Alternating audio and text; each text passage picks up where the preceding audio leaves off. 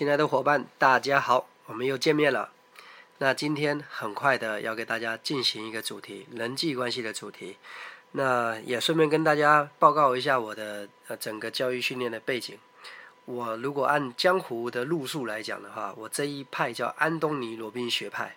那么我是师承陈安之老师啊，这大概就是我的背景。我几乎大多数学的思想演讲，都是从安东尼罗宾以及陈安之老师身上学到了。好了，这个自报一下家门。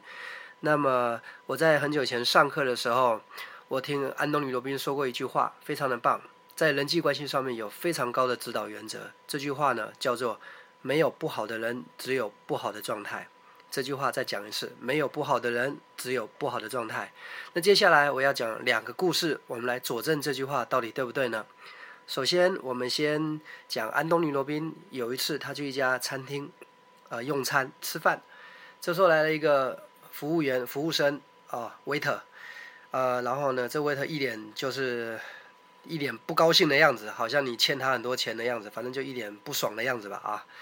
然后就走过来到安东尼罗宾的这个这个餐桌前面，然后就那个菜单啊，就是用很没有礼貌的方式就这样，可能有点类似这样甩过去吧，说哎要点什么？大概就这种态度哦，是个女服务生哦，女服务员。那一般人遇到这种情况，我想应该都会有点意见吧，因为毕竟我们是顾客哎。我们我们来店里面消费，我们花钱来店里面消费，应该要得到服务，得到尊重啊！就算没有好的服务，也不至于给我脸色看嘛。所以我觉得大多数人遇到这种情况，应该是会有意见的，可能会说：“哎，你服务态度不好啊，或者是把你们的这个店长叫过来，大堂经理叫过来，啊，为什么你这种态度？”但是毕竟呢，安东尼罗宾，高手中的高手，心灵大师、潜能大师，他非常了解。没有不好的人，只有不好的状态。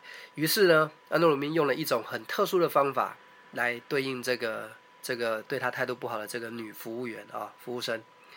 安东鲁宾就用一种很诚恳的态度说：“ 呃，女士，呃，我不晓得我是否做错了什么，呃，或者我哪边冒犯到你，嗯，我不明白你为什么要这种态度对我呢？”哎，各位，这就是安东尼罗宾当时的回答。那很多人一定会觉得这有点夸张吧？这个人态度这么不好，安东尼罗宾还要态度这么好，还问他是不是做错了什么？好了，我们来看这个这个女服务员她的反应是什么？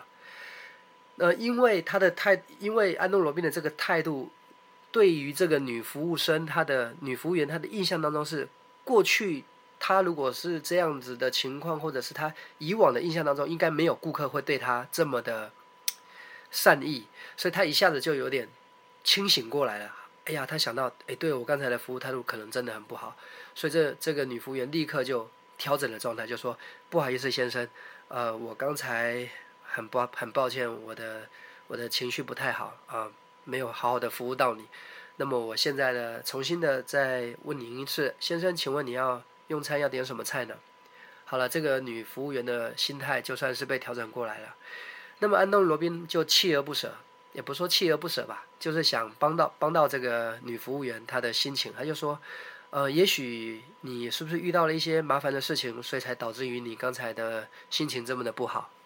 哎，这个女服务员她就回答了，她说，哎呀，是的，刚才接到两通电话，让我非心情非常的不好，状态非常的不好。一通电话呢，是我已经离婚的前夫打来的，我们吵了一架，我非常的生气。紧接着呢，我又接到学校打来一通电话，说小孩子在学校里调皮捣蛋，可能跟人家打架了。我又更生气，所以我整个是没有心情上班的。所以我刚才才用一种很不好的态度来面对你，真的非常的抱歉。好了，呃，我的故事就说到这，呃，让各位稍微去回味一下，真的没有不好的人，只有不好的状态。如果要让我来诠释，让我来解释的话，应该是这么说。在人的一生当中，呃，是一个漫长的一个生命线。你可能百分之九十九、十五、九十八，其实你都没有犯错，你都做对的事情。可是人生总会有在在那么一个特殊的时刻，好像一些令人心情不好、乱七八糟的这些事情都发生了。在这个时候，人可能状态会变得很不好。就在这状态很不好的时候，他可能就做了一个不好的决定，有了一个不好的表现。但是各位。这不是他的常态性行为。因为我这样子来说，就是因为刚刚好他在状态不好的时候被我们遇到了，所以我们可能就认为这个人应该就是这个模样啊，就是这种脾气、这种态度、这种不好的感觉。其实可能就过了我们遇到这个情况以外的所有时间，其实他是挺 OK 的，挺 nice 的。他挺没有问题的，可是我们往往就会因为某个人刚好在那一个时候的不好的态度、不好的表现，而影响了我们对他的印象，可能再也不给他机会了，就不想理他了，对他就有意见了。所以，如果各位希望人际关系更好，我们应该秉持着这一句话：没有不好的人，只有不好的状态。如果你愿意接受这句话的话，我相信你会有更大的包容度。遇到人际关系冲突的时候，你有更大的缓冲空间。也许你的人际关系就越来越好。说到这，接下来给各位念一篇报纸，刚刚好也是跟这个故事是相关联的。那么上一个故事安东尼罗宾他的故事，下一个故事是我在报纸上看到了，就说在美国迈阿密，在上个月的事情发生了，有一名这个中年妇女，英文名字叫 Jessica，她到超市去呃买很多的食物，大概买了一车一车的购物车的这个。呃，食品啊，大概三百块美金左右。接着呢，他在这个买完的时候，他就没有付钱，就就要走了。那这种情况当然就被抓住了，警官就出现了，就问他：“哎，你怎么就不付钱就走了嘞？”结果这杰西卡的回答经典，他说：“因为我的孩子肚子饿，他们没有饭吃，所以我我才来买东西不付钱。”那其实说在这个理由不成立嘛。呃，按理来说，这个警察应该很直截了当的就说：“啊，不好意思，你犯的这个叫偷窃罪，我必须把你呃关起来，或者我要起诉你犯的偷窃罪。”但是这个警察呢，也许他听过呃这句信念，也许他上过托尼的课，安东尼罗宾，也许我不知道。这警察他做了一个不一样的行为，他没有在第一时间说我要逮捕你，你犯罪了，而是他用他的这个警察系统调查了一下杰西卡的过往的。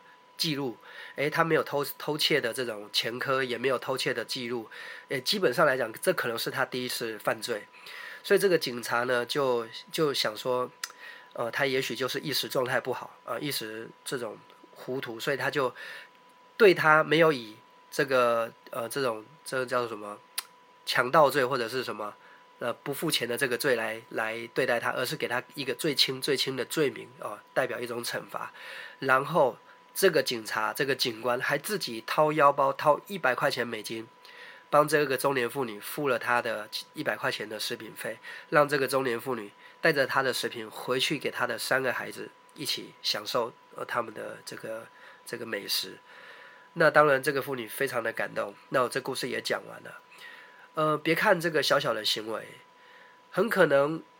呃，应该这个报纸上面也这样说，因为这个警察有想过，这个警官有想过，我逮捕他，我把他关到监牢里面去，这于事无补。就第一个，我解决不了这个中年妇女的经济问题；第二，我也解决不了他孩子挨饿的问题。所以他他在想着，我应该用什么办法来帮助到他，能够重新的来面对他的人生，来解决他的经济困难。哦，所以，呃，各位，我今天说的语速很快。也是因为，诶，在我们的朋友回应当中，有人说大树教练，你可以说话的速度再快一点吗？来点状态嘛。所以我今天就调整调整啊，看看大家的回响跟回应怎么样。呃，希望今天的分享能对到大家的人际关系有到帮助。那我已经尽力了，加快我的语速，希望我的时间不要太长。但是呢，现在一看已经八分九分钟了，请各位多多见谅。我们下期海饼干俱乐部再见。